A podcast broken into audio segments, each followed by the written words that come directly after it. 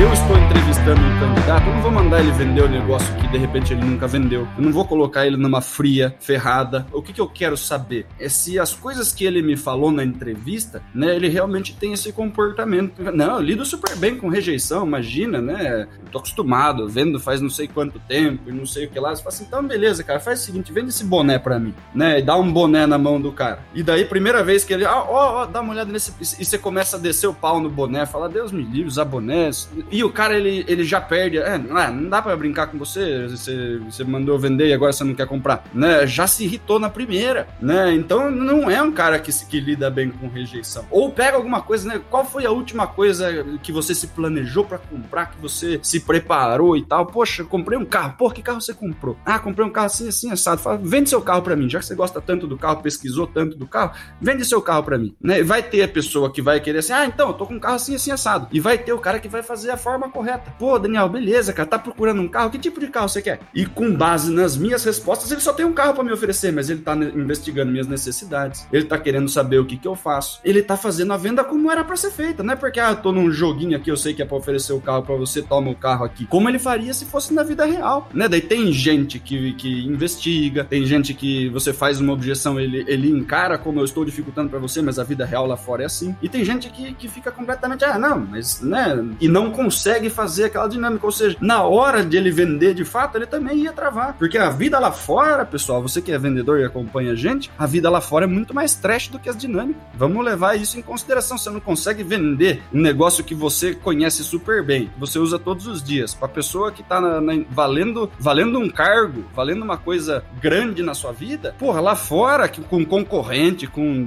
né, Deus nos acuda, o negócio vai ser pior, as consequências vão ser reais e tudo mais.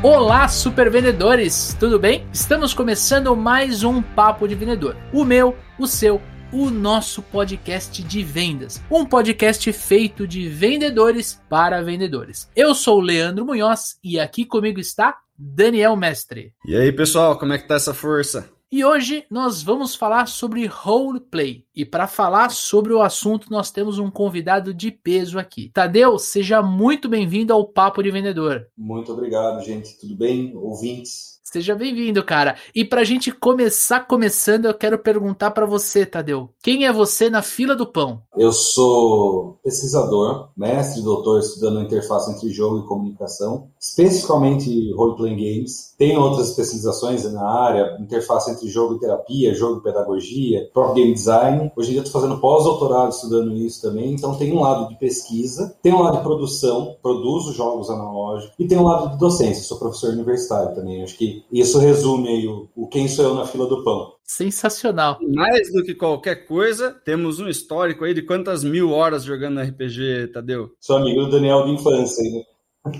Isso, para a audiência entender aí, eu e o Tadeu, a gente já jogou mais RPG do que alguns ouvintes devem ter de idade, né? Então, sensacional aí.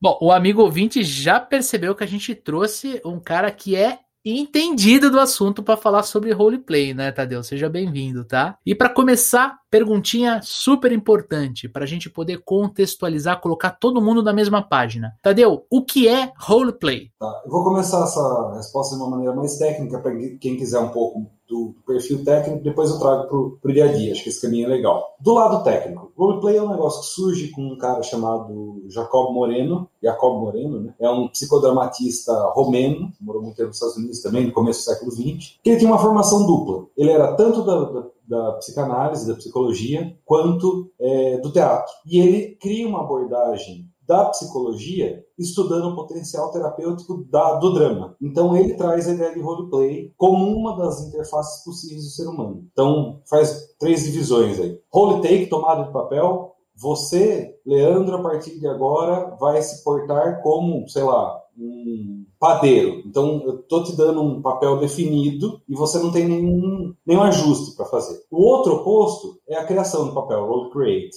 Daniel, você vai ser, vai ser a nova frente de trabalho que vai minerar Marte, nenhuma base. Então você vai ter que criar esse papel do nada. Roleplay ao meio do caminho. É um negócio que tem uma interface entre uma face que é comum e uma face que é específica do indivíduo. Por isso é o play. Você está jogando. Quanto do padrão quanto da, da norma eu admito e o quanto de mim eu empurro nisso. Então, esse ajuste entre essas duas coisas é roleplay. Isso é a versão técnica. Vamos trazer para o dia a dia. Se a gente for usar um termo mais do dia a dia, é desempenhar um papel. Vamos traduzir, começar traduzindo para ficar menos esquisito o termo. É, tanto eu quanto o Daniel, Leandro, não sei, mas tanto eu quanto o Daniel somos pais de uma menina, cada um de uma menina. Eu Leandro também. também. É, também. Então, os três.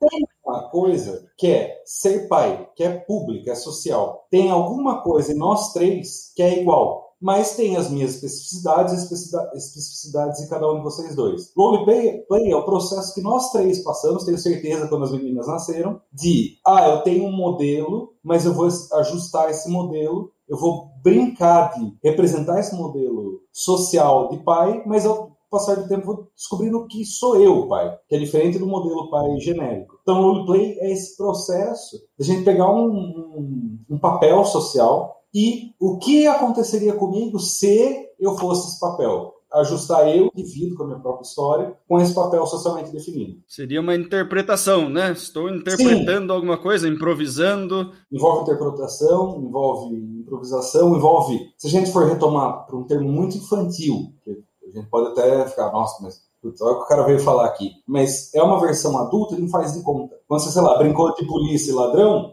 você estava pegando o papel de, do que você entende por policial e o papel que você entende por ladrão e representando, interpretando aquilo. É, não é igual o policial que existe no mundo real, é o seu policial. Então esse ajuste é o, é legal do roleplay, porque se ficar só o, o socialmente definido, a gente está falando de estereótipo, é outra coisa. É aquele negócio engessado que nunca vai funcionar, porque cada situação é única então, se eu pegar um papel engessado e tentar aplicar ele em toda a situação, ele não funciona. Aí entra o termo que o Daniel trouxe, que é improviso. A cada situação eu vou ter que ajustar esse papel. Isso é uma base, é um ponto de partida. O papel é um ponto de partida, não um ponto de chegada. E Tadeu, por que que essa dinâmica, a interpretação de papéis aí, como você explicou, por que que isso pode ser considerado uma boa ferramenta de treinamento ou aprendizado? Se a gente for para alguma pessoa mais radical, vai falar que é a única ferramenta de treinamento e aprendizado. Não vou para esse lado radical, mas consigo entender por que pessoas defendem isso. Geralmente, a gente aprende olhando, imitando. Olhando imitação aqui num bom sentido, não no sentido pejorativo. Então, quando eu tenho um modelo para tomar por base e a partir desse modelo entendendo como sou eu no mundo, naquela posição, eu estou hum, aprendendo, estou treinando, estou aprendendo, é, no caso aqui específico aqui do, do, podcast, um vendedor. Existe um modelo do que é esperado uma, de um vendedor, do comprador, até a gente pode pensar o outro lado da história. Existe, um, em alguma medida, um modelo do que é o comprador padrão. Então, como eu me adequo a esse modelo? Enquanto eu estou fazendo isso, conforme isso se naturalizando para mim, o processo de me ajustar às situações diferentes, eu estou me treinando. Exatamente. Então, é uma ferramenta de treinamento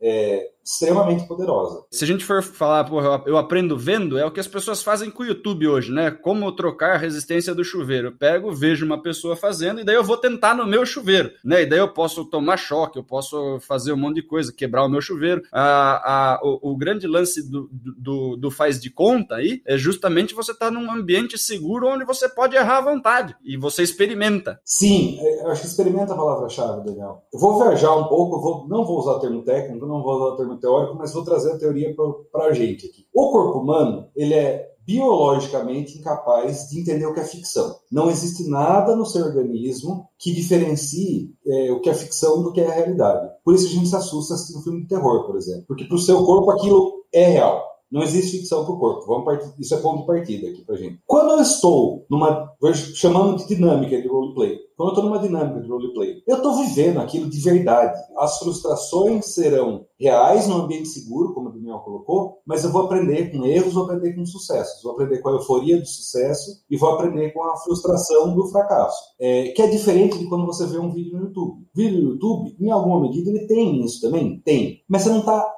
ali, em carne e osso, fazendo o negócio. O grande pulo do gato é esse. Quando a gente coloca o indivíduo, de fato, numa dinâmica fazendo isso, o potencial, e daí tem a ver com o aprendizado, isso vai ficar gravado na memória do indivíduo para sempre por conta disso, porque ele vai viver com o corpo dele aqui. Entendi. E acho que trazendo isso para o âmbito do vendedor, para a equipe comercial, e sempre que eu presenciei um roleplay, ou aplicamos nos treinamentos, a gente percebe que é muito tranquilo o vendedor ele estudar uma objeção ou um conjunto de objeções. A gente fala muito, né, Dani? As objeções elas são quase todas iguais. Só mudam de telefonema, só mudam de calls, de reuniões. Então, quando você junta dois, três, quatro, dez vendedores e você faz um roleplay de uma ou de duas objeções específicas, quem está participando desse roleplay, dessa encenação, um é o cliente, o outro é o vendedor, aprende muito. Mas quem está assistindo, que é o restante da equipe, também aprende, porque ele se enxerga no papel. É uma objeção que ele escutou, sei lá, há meia hora atrás, quando ele estava no telefone com o cliente. Uh, eu percebo que os gestores é, que treinam a equipe, eles usam muito não só o roleplay para objeção, mas eles também podem usar para uma técnica de fechamento, para uma situação específica de uma negociação. Eu já presenciei roleplay de abordagem, estou fazendo uma prospecção, uma cold call, uma prospecção fria, uma ligação fria. E aí existem o roleplay dessa etapa. Como é que eu ligo e eu tenho 30 segundos para fazer uma conexão com a pessoa do outro lado. Todas as vezes, eu falo isso pro amigo ouvinte, todas as vezes que eu pude presenciar um roleplay, a equipe saiu muito maior. Saiu maior porque tinha a técnica certa, saiu maior porque todo mundo colaborou para construir essa técnica, essas duas técnicas de contorno de objeção. E terceiro, gente, o principal, saíram mais tranquilos. Eles entenderam que a objeção faz parte da venda e que se acontecer, existe o caminho para resolver essa objeção e partir por fechamento. E o, o, grande lance, né, é que você experimenta, né, você tem a oportunidade ali de num ambiente relativamente seguro,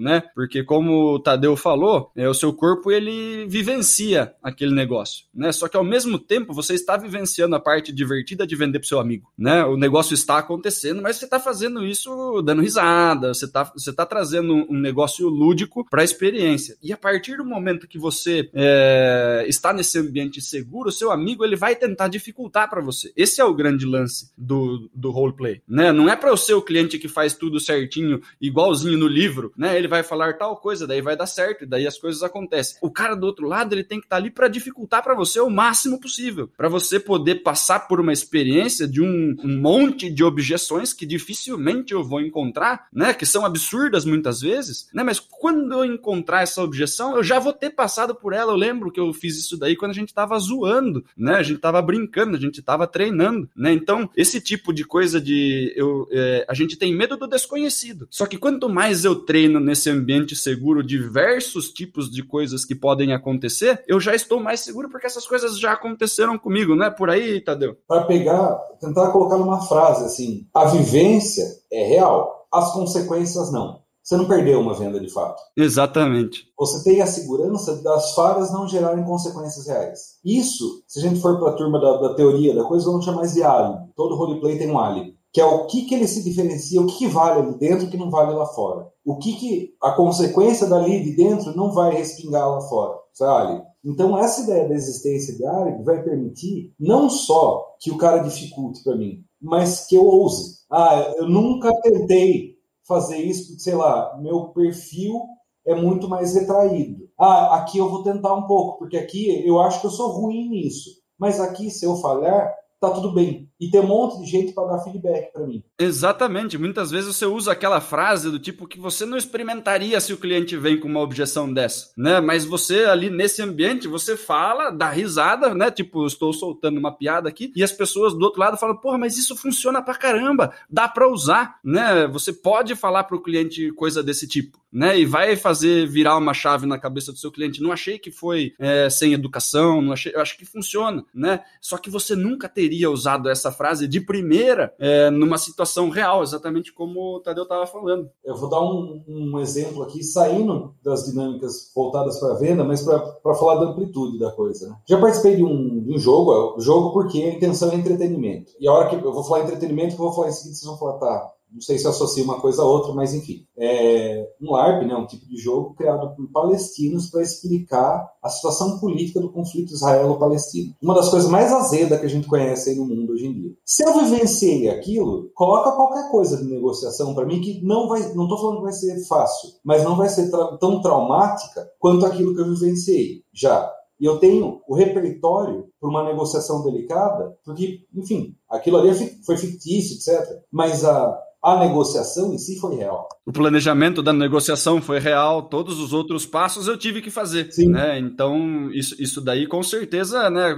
A gente aprende, né? Voltando no negócio de aprendizado, a gente aprende muita coisa olhando outras pessoas fazendo, a gente aprende muita coisa tentando fazer, né? E uma vez que eu nunca tive oportunidade de negociar um negócio tão complexo, né? Dificilmente eu ia conseguir vivenciar um negócio desse, né? Então, o jogo ele traz muito esse, esse lado positivo positivo. Como que a gente pode preparar uma dinâmica dessa, Tadeu? O que, que eu, como treinador, eu, como gestor da equipe, né? Como que eu falo assim, ah, eu vou fazer, vou botar um para vender pro outro, mas simplesmente fala, ó, se virem aí, ó, quem nasceu do mês de abril para cá, pessoal, e, e, vende um pro outro aí, tá, né? Fica um negócio completamente solto e vai acabar, de repente, gerando conflito, briga e o caramba, né? Como que a gente faz isso daí de uma forma planejada pro aprendizado e para gerar gerar resultado. Se você fizer desse jeito, se der certo, é sorte. Pode até ser que dê certo, você transforme numa discussão sobre gestão de conflito, dá para tirar coisa boa, inclusive, de uma coisa caótica dessa. Mas, quando você tem um direcionamento,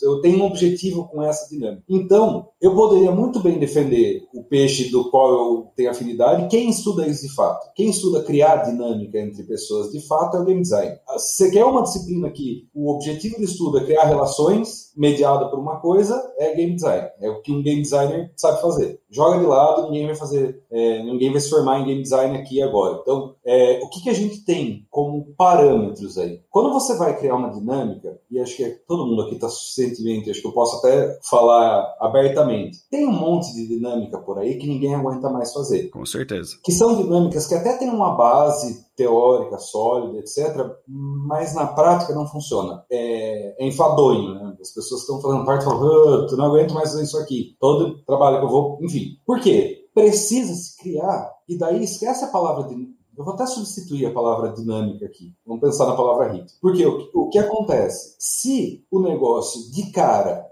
é muito truncado, muito travado, a chance de uma pessoa que está começando a participar daquilo vir a falar, não quero, não engajar naquilo, é quase 100%. Então tem que começar convidativo. Pessoas começam com a resistência altíssima a participar de, de fato. Sim. Então tem que começar com o ritmo da, dessa dinâmica e convidativo. Então, se é uma objeção de venda, esse não vai ser o primeiro momento. Vai ser um, um pico ali de tensão. Então tem que começar, geralmente, quando a gente vai criar situações assim, o que a gente faz? Contextualiza. Então, o começo da dinâmica é uma contextualização, de repente, até com todo mundo que está participando. O Leandro falou do modelo que ele está acostumado, são duas pessoas, o resto assassino, que é um modelo muito próximo do que o Moreno faz no psicodrama. A gente pode começar, de repente, com todo mundo no ambiente, falando: ó, vamos pensar como é que é o dia a dia dessa empresa fictícia. O que, você estaria fazendo aqui? Ah, eu estaria na mesa vendo e-mail. Então senta ali e fica fazendo isso. Você cria, começa diminuindo barreira. Primeiro momento é diminuir barreira. Isso vai formando, inclusive, algumas relações implícitas entre os participantes. Todo mundo comprou a ideia, é hora de lançar a objeção. Isso em game design chama mapa de ritmo, de fato. É um desenho que sempre é o mesmo. Então você começa leve, dá um pico, alivia, para a pessoa não se desesperar,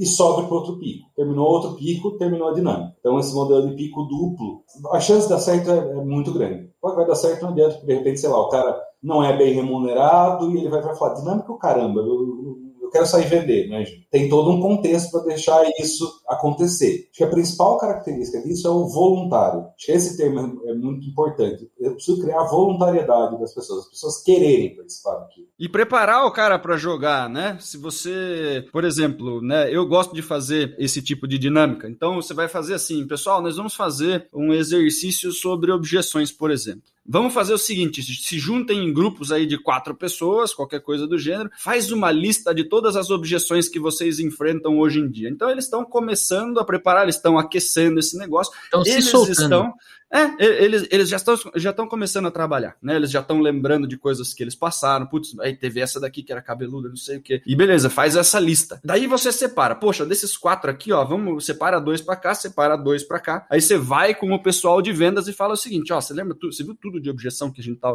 tá enfrentando? A gente vai precisar ter que lidar com elas, né? Então é super importante que a gente treine, beleza? Então vamos fazer o seguinte: é, você tá proibido de desistir da venda antes de 20 25 minutos. Por exemplo, você vai dar um tempo X aí, depende do tipo de venda que você está fazendo, você vai ter que ficar ali em cima dessa pessoa por no mínimo 25 minutos tentando vender o negócio para a pessoa. Vão pensando aí, vocês vão lidar com tudo aquelas objeções que vocês viram na mesa, né? Vai se preparando aí. Chega para outra galera, chega para o pessoal que vai fazer o papel de compras, ó, vocês estão com uma lista gigantesca de objeção aqui. Vocês estão proibidos de comprar antes de meia hora, né? Vocês estão proibidos de comprar antes de 25 minutos, qualquer coisa assim. Então não vai ter, ah, já ganhei, terminamos aqui, o negócio não funciona. E assim, você tem essa lista aqui, você está proibido de rejeitar o cara. Você não pode falar não, mas você tem que conseguir enrolar ele com objeções durante 25 minutos. Está feito o conflito. Ou, aproveitando esse gancho, só um, é, um adendo. Você quer criar ritmo forte nisso? Você fala para a equipe de. Pegando o seu exemplo, Daniel. Fala para a equipe de venda: ó, vocês não podem desistir da venda nos 25 minutos. Você pega a equipe que vai representar a compra e fala: vocês vão levantar e desistir da compra em 20 minutos. A hora que essa pessoa tentar levantar com 20. É, o, o, vendedor vai ter que segurar o segundo pico, né? Você criou com uma coisa simples, você cria isso.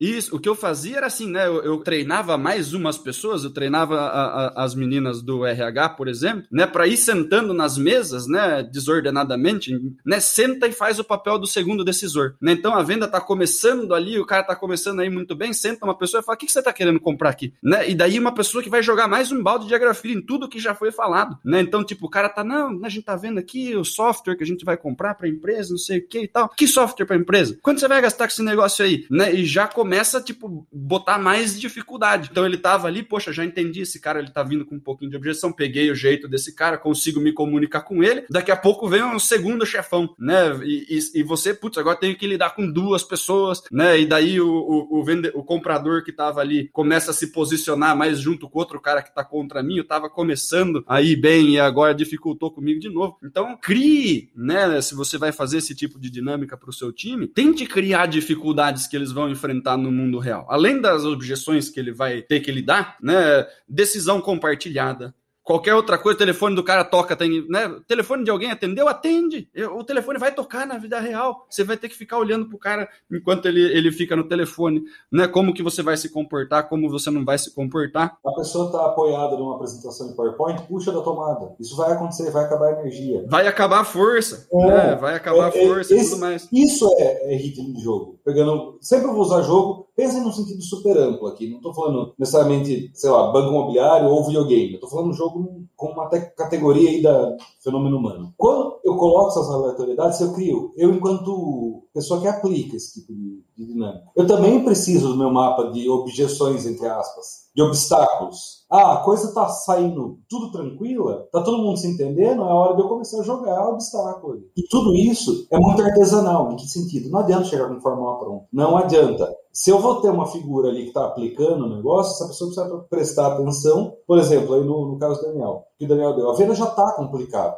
Eu não preciso colocar profissional do RH ali para complicar mais. Deixa rolar. Ah, a coisa está tranquila, eu tenho que ter o um feeling para ver como eu vou modular essa experiência também. Ver quem está mais confortável e dificulta, né? É, é, ali que você tem que cutucar a ferida da pessoa, né? Se o cara está se saindo muito bem como vendedor e a pessoa ali não está conseguindo interpretar um compras tão malvado, vamos dizer assim, é a hora de você apertar ali. E quando os vendedores passam por isso, geralmente, né, tem as pessoas que têm mais resistência a esse tipo de dinâmica. Não gosto de vender com, com simulação, não gosto de vender com meu gestor vendo, não, né, se sente exposto e tal. Cara, a vida real expõe muito mais, né? Se você não consegue vender para seu amigo, né, seu colega que vai te dar feedback, você vai errar aonde? Na frente do cliente, né? E daí vai ser pior. Tem uma questão aí bem importante nisso, Daniel, que isso diz respeito ao gestor e só ele ele não pode, em momento nenhum, quebrar essa noção de segurança. Em que sentido? Ah, o cara foi mal ali. Se o gestor põe algum tipo de consequência na vida real, tipo, ah, o cara foi mal no roleplay, eu vou tirar ele da, da, carteira de cliente interessante. Os caras nunca mais vão engajar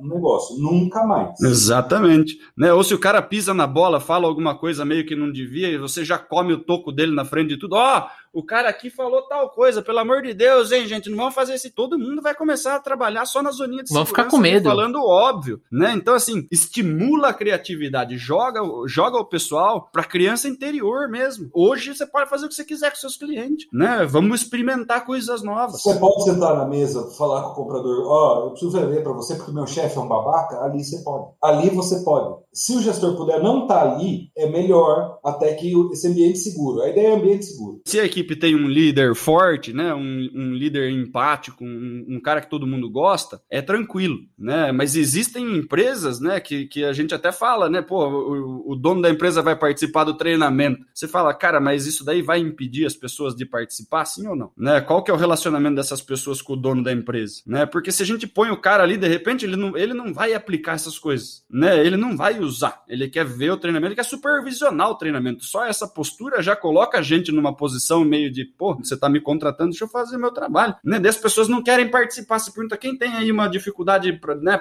comentar com a gente. Ninguém tem dificuldade. Né? Pô, a gente tá aproveitando o que desse negócio? Né? Então, a criação do ambiente seguro, como o Tadeu falou, é de suma importância. Então, se tem alguém ali que não vai saber respeitar esse tipo de coisa, tira o cara ou fala para fica quieto, cara. Senta no canto e fica quieto né? Senão você vai atrapalhar. E tem um negócio legal, quando, quando isso acontece, fica uma dica. De repente, o gerente ou, ou você que tá treinando a equipe, se o chefe tá atrapalhando muito, põe ele no roleplay. Fala, então vem cá, senta aqui que você vai contornar a objeção. Aí você pega o, o vendedor do time mais casca grossa. Porque assim, todos os roleplays que eu acompanhei, o vendedor, quando tá na, no papel de comprador, ele quer, Dani, castigar o cara, entendeu? Ele quer fazer o cara suar para vender, né? Então Exatamente. Você pega, aí você fala assim, e agora?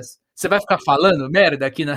Você vai ficar enchendo o saco da dinâmica? Agora você vai, você vai participar. Aí muda completamente. Fica a dica aí em off. Para quem é vendedor aí, Tadeu, e, e, e, quer fazer esse negócio, né? Quer aprender dessa forma, mas não tem uma equipe aí, não tem uma, um gestor que está disposto a fazer. Como que ele consegue, de repente, usar isso daí meio que solo? Tem acho que dois caminhos aí possíveis. O primeiro não é exatamente solo, mas você consegue praticar isso, sei lá. Você não precisa praticar com sua equipe de venda. Você consegue praticar em casa, falar com a pessoa que compartilha a sua casa com você. Viu? Rapidinho, eu quero te entregar essa caneta e você não quer a caneta. Vamos fazer uma dinâmica rapidinho, só para praticar o improviso. É um caminho. Outro caminho que de fato é solo. Não tem outra palavra senão imaginar. Você coloca, olha uma situação qualquer e projeta aquilo. O que eu faria aqui? Eu faria tal coisa, tá, tá, tá. Quiser fazer um registro disso, tipo diário, alguma coisa legal. Por quê? Quando você tiver a oportunidade, você coloca a prova de alguém. Porque pode ser que você ache que você teve a solução mais genial do mundo, mas como não tem ninguém para te criticar, pode ser que essa solução seja pífia. Então, o problema de fazer sozinho é esse. Quando a gente está numa dinâmica de grupo, no roleplay especificamente, a gente tem os outros integrantes para contestar. Quando eu estou imaginando, ninguém me contesta. Eu posso ser uma pessoa super iluminada e me contestar em alguma medida, mas só vou contestar nas falhas que eu conheço. Todas as partes que eu não conheço sobre mim, eu não tenho como contestar.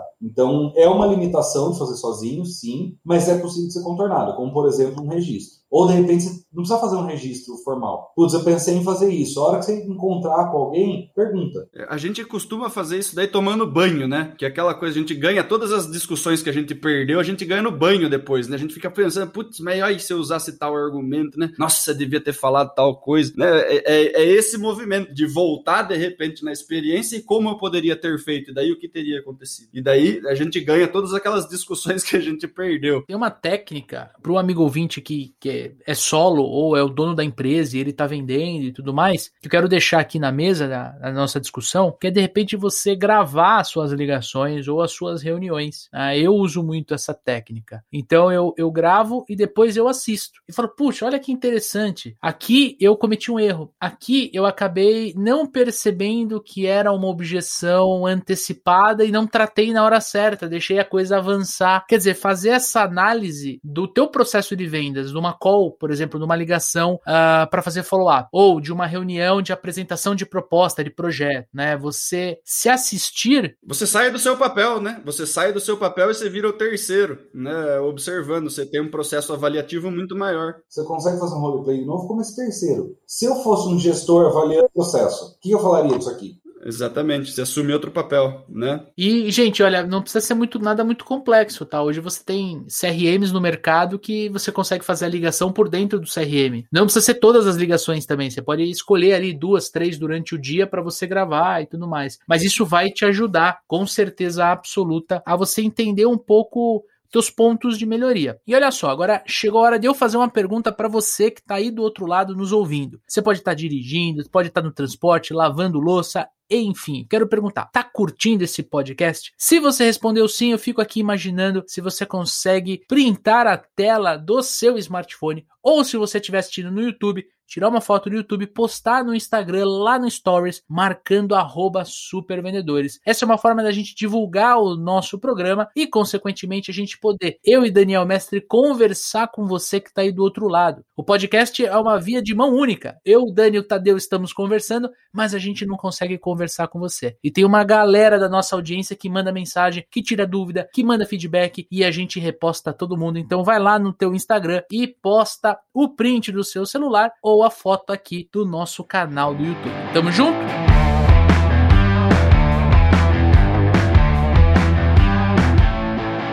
Só, Tadeu, queria fazer uma pergunta aqui importante, saindo um pouco da, da dinâmica do gestor comercial, do líder de vendas, indo um pouco para. Indo um pouco, não, indo totalmente para recrutamento e seleção. Na tua visão, o gestor de vendas que está recrutando um vendedor para o time, ou o empreendedor, dono do negócio, ele está fazendo o processo de recrutamento e seleção, tá ali com três candidatos muito bons, ele não, não tá conseguindo se decidir. Você acha que vale a pena, para avaliar o desempenho dos candidatos, usar o roleplay? Sim, com uma vírgula. Sim, muito mas tem uma vírgula importante. Qual é a vírgula importante? Essa pessoa que está eh, fazendo o recrutamento, ela tem que ter experiência do outro lado da coisa. Para ela conseguir identificar o que é o nervosismo habitual, do, do, momento, o que, que é a fluidez de, de, papel que a pessoa tem, que é importante. Ah, a pessoa realmente conseguiu pular de um papel para outro super rápido, isso é ótimo, eu preciso de pessoas assim. Então, nada melhor do que ela tendo praticado para ela identificar isso, porque ela já viu os colegas de, dela, ela mesma, na mesma situação. Então não adianta uma pessoa do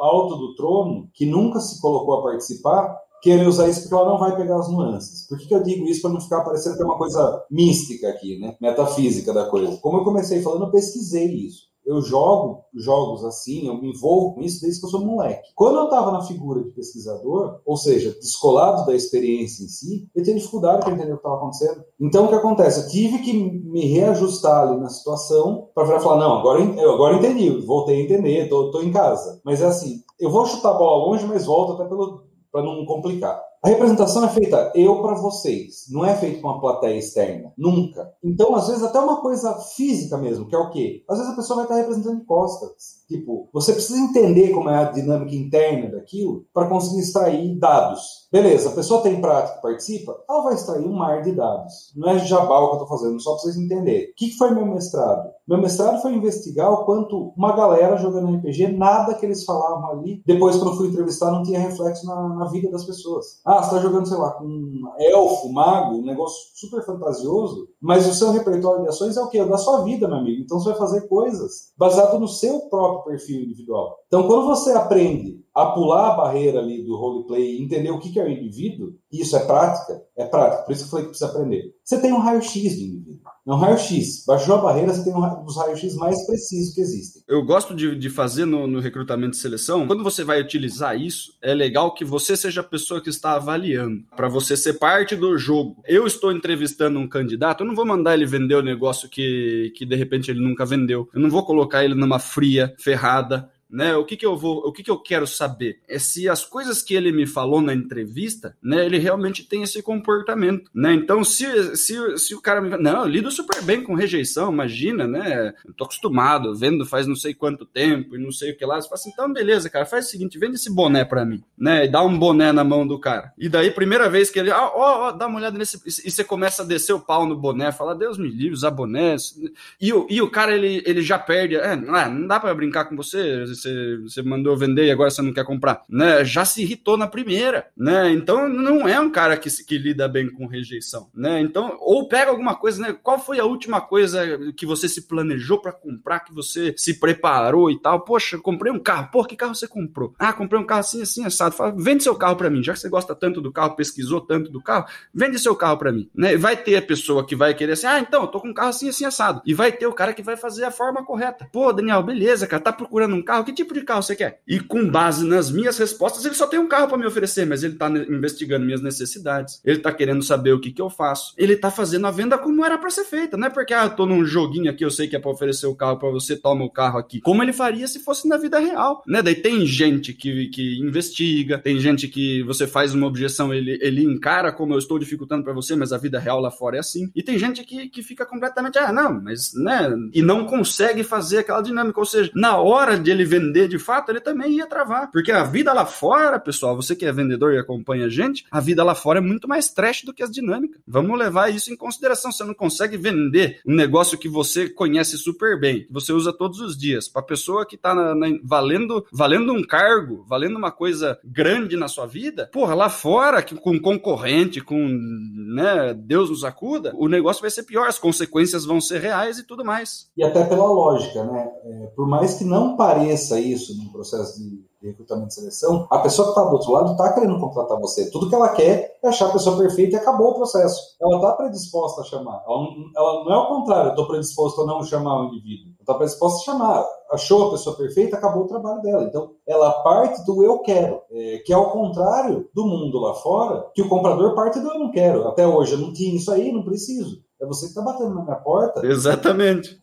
Exatamente. É, o interesse é seu, né, meu? Eu, eu, eu, estou num ambiente muito melhor. Deixa eu tirar uma dúvida com você. O roleplay é um assunto pouco falado, pouco divulgado, né? O pessoal usa mais o termo dinâmica, e aí cai nessas dinâmicas super comuns e que, pô, a maior parte do, dos candidatos ou da equipe comercial já participou, já participou em outro lugar e não tem aquele engajamento. Quando a gente faz um negócio novo, o roleplay, às vezes coloca um outro elemento para realmente apimentar a dinâmica, isso traz muito muita energia, revigora a equipe. Mas é muito pouco falado, é muito pouco divulgado. Eu queria te perguntar, Tadeu, se você teria alguma recomendação de um livro, é, de, de alguma coisa que pudesse ajudar o amigo ouvinte. Gente, desculpa, eu sei que não tá na pauta, mas surgiu aqui essa, essa inspiração. E, cara, como você é um, é um cara que estuda isso como carreira, como profissão, eu queria te perguntar: tem algum livro que a gente poderia recomendar para nossa audiência que fala sobre roleplay, que fala sobre é, o, o lance do gamification, de como ele pode estimular a equipe? Equipe, não só com meta de vendas, com meta de ligação, com meta de follow-up, que ele possa trabalhar um pouco mais essa parte lúdica, essa parte do jogar, do muito mais a parte comportamental, humana do vendedor. Separar as,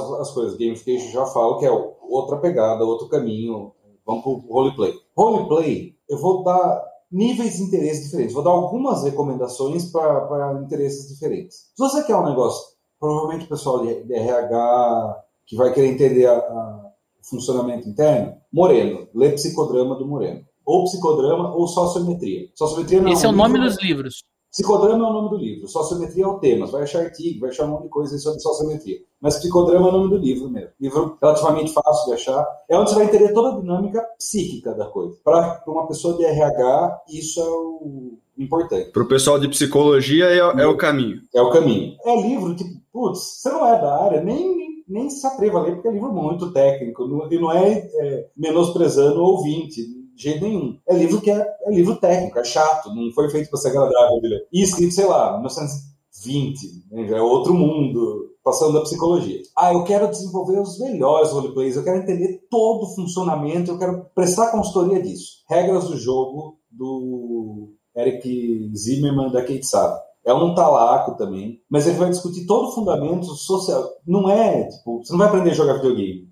Ele vai discutir como você cria uma dinâmica lúdica eficiente. Para usar o termo que eles usam, como você faz um jogar significativo, que o indivíduo vai absorver um significado daquela prática. Não é entretenimento, é voltado para a educação, é de aprendizado. Na verdade, é voltado para qualquer coisa. Entretenimento é um significado também. Mas a ideia é, não é, tipo, você não vai ler um livro divertido, é outro livro que é técnico, mas é, tipo, eu quero fazer, prestar consultoria disso. Eu quero me, me, afundar no desenvolvimento dessas dinâmicas. Quero fazer certo, quero é fazer direito. Não tem outro, caminho duro e chato também. Bom, versão GB. A versão GB é jogar a maior parte do conhecimento sobre game design, daí eu estou falando de game design, psicodrama e roleplay, quem estudou roleplay a fundo é a galera do jogo, por causa dos RPGs. É um nicho de mercado, etc. Quem estudou funcionamento disso a fundo é a turma da RPG. Eu não preciso ler livros sobre RPG. Eu preciso jogar jogos, tipo se eu for indicar um caminho, larpbrasil.blogspot.com.br. É um repositório de jogos curtos para poucas pessoas, porque daí você vai aprendendo como funciona. Ah, como que eu crio tensão? Ah, se eu colocar isso aqui, vai gerar tensão. Ah, como que eu crio? É por experiência. Tipo, você vai jogando e fala, nossa, esse jogo foi muito tenso. O que, que esse jogo tinha? Ah, esse jogo tinha esse elemento aqui. Então, se eu quiser criar tensão, eu replico esse elemento. E é a versão GB, porque você vai,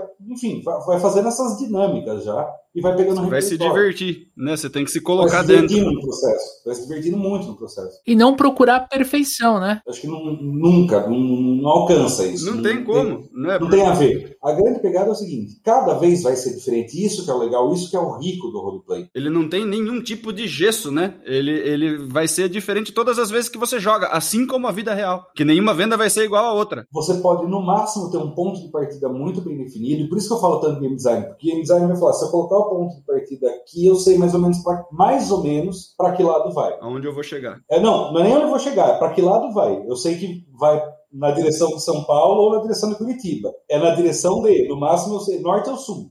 Para onde vai chegar, já não sei. Para onde nós vamos estar tá embicado, é, né? Você embica, exato, você embica. Então, você vai criar um ponto de partida sólido que vai embicar para a direção que você quer. E você vai ter elementos para corrigir trajetória. Você vai ter um repertório de elementos para corrigir trajetória. Não, você não, nunca, se você conseguiu, se você construiu um negócio fechado, não funcionou. Não vai funcionar na prática. E na verdade, quanto mais, quanto mais a pessoa que está aplicando a dinâmica, acho que vale a pena a gente ressaltar isso, porque tem gestor aí que de repente não tem tanta experiência nem com esse tipo de dinâmica, nem com jogo de RPG e vai querer aplicar. É, não tente controlar tudo né? Você tem que estar tá disposto a interpretar junto com a galera, ver o que, que vai acontecer, né? Interferir o mínimo possível, né? Porque se você quiser que o negócio saia do jeito que você planejou na sua casa, ou não é assim, né? As coisas não saem da, da forma que a gente planejou, né? O, o, o grande rico disso, né? É justamente você lidar com o que acontece. Deixa espaço em branco. Porque é no espaço em branco que o indivíduo vai preencher com o que ele tem. É aí que você vai entender o indivíduo. No espaço em branco. Exatamente. Não é, no, não é que você já coordenou ali. E aí que, e aí que diferencia a dinâmica, né, Tadeu? De tipo, putz, mas eu, eu consigo avaliar as pessoas de outra forma, eu consigo aplicar prova. Mas aplicando prova, eu quero saber essa respostinha, essa respostinha, essa respostinha, né? E é uma coisa de teoria. Quando o cara, ele pode tirar 10 na prova, quando ele tem que aplicar esse negócio de fato na vida real, ele vai lá, ele não consegue. Eu sei qual é a melhor forma de atender um cliente, eu sei que eu tenho que fazer isso, isso, isso. Na hora que eu estou vivenciando o negócio, eu não consigo aplicar, né? E nesse tipo de dinâmica, você não importa se o cara tem teoria ou não. Você pode pegar um cara que nunca leu um livro de vendas na vida e nunca trabalhou com vendas por ali e o cara ser fenomenal. Ele consegue interpretar super bem, ele se vira, tudo que acontece ele reage da, da forma mais correta possível. O cara ele tem tudo que ele precisa para ser vendedor. Você nunca ia conseguir saber isso se desse uma prova na mão desse cara. Ou analisando currículo. Exatamente, né? Por isso que é tão importante na hora de você avaliar, né? Você ver como que o cara se sai minimamente numa simulação né? A, simulação é super importante, porque a entrevista e prova e currículo, o cara fala o que ele quiser. Ele tá fazendo afirmações sobre si, né? Aí você fala assim, beleza, né? Você, você fala para mim que você aguenta o tranco, vamos ali no negócio. É, ó, tô com um cliente aqui, vamos, vamos vender para esse cara. Eu e você vamos vender para ele. E aí a gente vê como, esse, como é que esse cara se sai. E lembrando, amigo ouvinte, que o roleplay ele é uma ferramenta de treinamento principalmente para você mapear o comportamento, ajudar o vendedor a entender melhor as suas reações, as reações que ele tem no dia a dia e sim aplicar técnicas de vendas, técnicas de fechamento, contorno de objeção. Então a gente está unindo comportamento com técnica. E aí sim, quero convidar você para conhecer o nosso treinamento, a nossa formação, como se transformar em um super vendedor, em uma super vendedora. Tem link no post deste podcast, ou se você está assistindo no YouTube, só rolar para baixo. Na descrição deste vídeo tem um link para você conhecer a nossa proposta pedagógica, o nosso método. Fique à vontade. Se você achar que faz sentido para você investir no treinamento, eu e Daniel Mestre vamos te, te receber de braços abertos.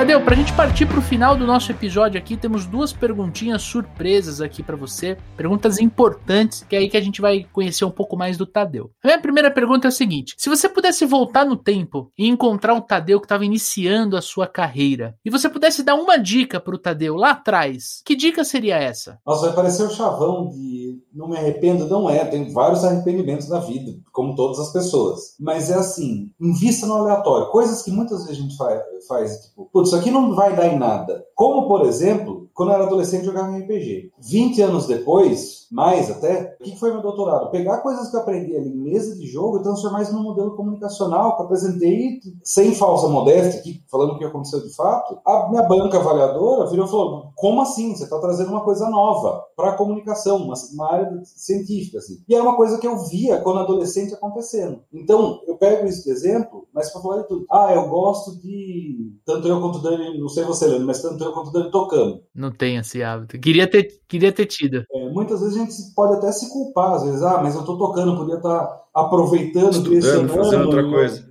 Não, porque pode ser que isso seja útil. Voltaria a falar, faça tudo o que der vontade mesmo e porque vai ser importante em algum momento, sabe? Legal, é o ócio criativo, né? É, você vai tornar isso em algo importante. É, e voltando para aquilo que o Dani falou do, do, chuveiro, né? Quantos insights a gente não tem no momento de relaxar tomando um banho? Então o Dani é um baterista de mão cheia. Pô, quantos insights, Dani, você não teve tocando bateria, né, cara? Quando você tem, né, esse tipo de. Né, Tadeu falou um monte de coisa, né? Porra, não se arrependa de ficar um, um tempão jogando RPG, não se, não se arrependa de ficar um tempão praticando música. Cara, a banda em si, Tadeu tá aqui de prova, a gente já tocou junto, além de jogar um monte de coisa, a gente já tocou junto. A banda, você, o que você aprende de gestão de conflito, gestão de ego? Meu Deus do céu, né? Coisas que você tá aprendendo ali com 16 anos. Teve gente que vai passar isso pela primeira vez dentro de um departamento, né? Gestão de conflito e gestão de ego dentro de um departamento. Do, na banda, você briga com seu amigo, xinga o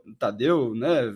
A gente sai na mão, tá tudo certo. No departamento, nunca passei por isso. E se eu fizer alguma coisa de errado, aí eu, eu perco meu emprego. De repente, se eu não souber lidar com esses egos e com esses conflitos que estão lá dentro. Se você começou a ter banda com 14 anos, igual eu, com 24 anos, você tem 10 anos de gestão de ego e gestão de conflito, e teve gente que nunca passou por isso. Então, assim, quanto, né, quanto você exercitou sua criatividade jogando, Tadeu, e a sua comunicação, né, mestrando jogos, né, isso vai fazer parte da construção das suas habilidades, né, das, e, e de coisa que vai construir uma pessoa única depois. Eu acho que essa a frase final que você traz aí, dele, pessoa única. Você não vai ser uma pessoa única lendo os mesmos manuais que todo mundo está lendo. Exatamente. Pega o começo da, do, quando o Leandro me perguntou o que era o roleplay. Roleplay é uma relação entre o lado coletivo e o lado individual de um papel. Seu lado individual pode ser que esteja vazio. E daí você é só o estereótipo do, do vendedor, por exemplo. Você não tem nada que te torne único. E daí, é, indivíduo que não é único o contrário de único nesse caso é substituível, descartável. Dá pra gente colocar qualquer dessas palavras que assustam. Mas é isso. E a segunda pergunta, cara, vamos imaginar um amigo ouvinte lá que tá dirigindo, tá indo pro cliente. E aí eu quero te perguntar, Tadeu, se você pudesse emprestar uma habilidade sua, aquela habilidade que você fala, meu, esse aqui é o meu melhor. Você pode emprestar essa habilidade só por 24 horas. Depois a pessoa tem que devolver para você. Que habilidade seria essa? Eu tenho um hábito até meio é, excêntrico mas eu sempre, sempre que eu vejo duas coisas aleatórias na minha vida, eu falo, como eu consigo ligar essas duas coisas? É um hábito, eu tenho isso no, no dia a dia. Às vezes eu estou olhando, andando, vejo uma coisa, vejo outra coisa. Como eu consigo relacionar essas duas coisas? Mania, todo mundo tem mania, essa é uma das minhas. O que acontece? Eu faço isso tanto, mas tanto, que a hora que você me entrega qualquer dois pepinos, na hora eu vomito uma solução. Se vai dar certo ou não, é outra história. Mas na hora eu vomito uma, uma relação entre as duas coisas. Essa é uma habilidade que já me trouxe. É uma das bases do design thinking, né? É uma das bases. Enfim, alguns momentos da minha vida enquanto pesquisador, já escutei outros pesquisadores falar: como você ligou essas duas coisas? Nunca imaginei liga. E agora que você fala que elas ligam, eu me culpo por nunca ter ligado antes. Por não ter percebido. É, porque é óbvio que elas têm ligação. Então, essa habilidade já me trouxe muita coisa boa na vida. É uma habilidade que eu emprestaria por 24 horas. Fácil. Boa, né? E é, e é uma habilidade que as pessoas não têm, né? As pessoas, elas acham tudo as ideias geniais. Nossa, né? Olha que ideia genial. O que, que o cara pegou? Mochila e foguete e juntou em uma coisa só. Virou o jetpack. O cara virou homem de ferro, sai voando por aí. né? Então, a habilidade de conseguir. Tá, tá tudo dentro da criatividade, né, Tadeu? Tá tudo dentro de você conseguir olhar para o mundo aí e ver coisas que as outras pessoas não estão vendo. Eu acho que a palavra-chave, Daniel, até fazer o contraponto, não sei quando vocês trabalham isso durante o podcast, é uma palavra que é muito é, famosa no mercado, é inovação. Vamos desconstruir a relação entre as duas coisas. O que, que é inovação, a relação entre inovação e criatividade? Inovação é uma criatividade domada. É uma criatividade com direcionamento específico e procurando objetivos. Para resolver alguma coisa. Uhum. Criatividade não visa nada. Criatividade é criatividade. Eu só quero ver no que vai dar. É, é o ato criativo. Ele não tem objetivo imediato. Depois que chegou em algum lugar, eu posso até pensar, nossa, isso aí é útil para tal coisa. É, nossa, saiu um negócio que dá para usar, né? Ter prazer no sair um negócio, pega a sua frase, Daniel. Saiu um negócio dá para usar. Geralmente a gente tem prazer na chave do dá para usar. É mudar para a chave do sair um negócio. Puta, saiu um negócio. Dá para usar? Não, não dá, mas que legal, saiu um negócio. Vamos pro próximo. Isso é criatividade. Vira um banco de ideias, né? Daí, se a gente for pegar pode ser que algum dia venha a ser útil. Às vezes você liga duas coisas que você não está acostumado, né? E, e você está lidando o tempo inteiro, e você vê como essas coisas podem juntas, né, ter algum benefício na sua vida. Muito bom, senhoras e senhores. Esse foi Tadeu Rodrigues destruindo, mandando muito bem sobre roleplay, ensinando, dando uma aula para você que está aí do outro lado. Literalmente. Literalmente uma aula. Tadeu, como as pessoas podem entrar em contato com você? Como é que elas podem te seguir? Conta um pouquinho pra gente. Tadeu.rodrigues.iuama no Instagram, tadeu.rodrigues.iuama.gmail, é, Tadeu Rodrigues Iuama no Facebook. Por ordem, Facebook eu uso mais que no Instagram, tô lá, mas é, se quer me procurar rápido, Facebook. Se tiver tempo, daí Instagram ou e-mail. Bom, presença em rede social, acho que são os caminhos mais fáceis de chegar até mim. Se vocês quiserem produção acadêmica, tem currículo lá, para quem é do meio acadêmico, vai lá e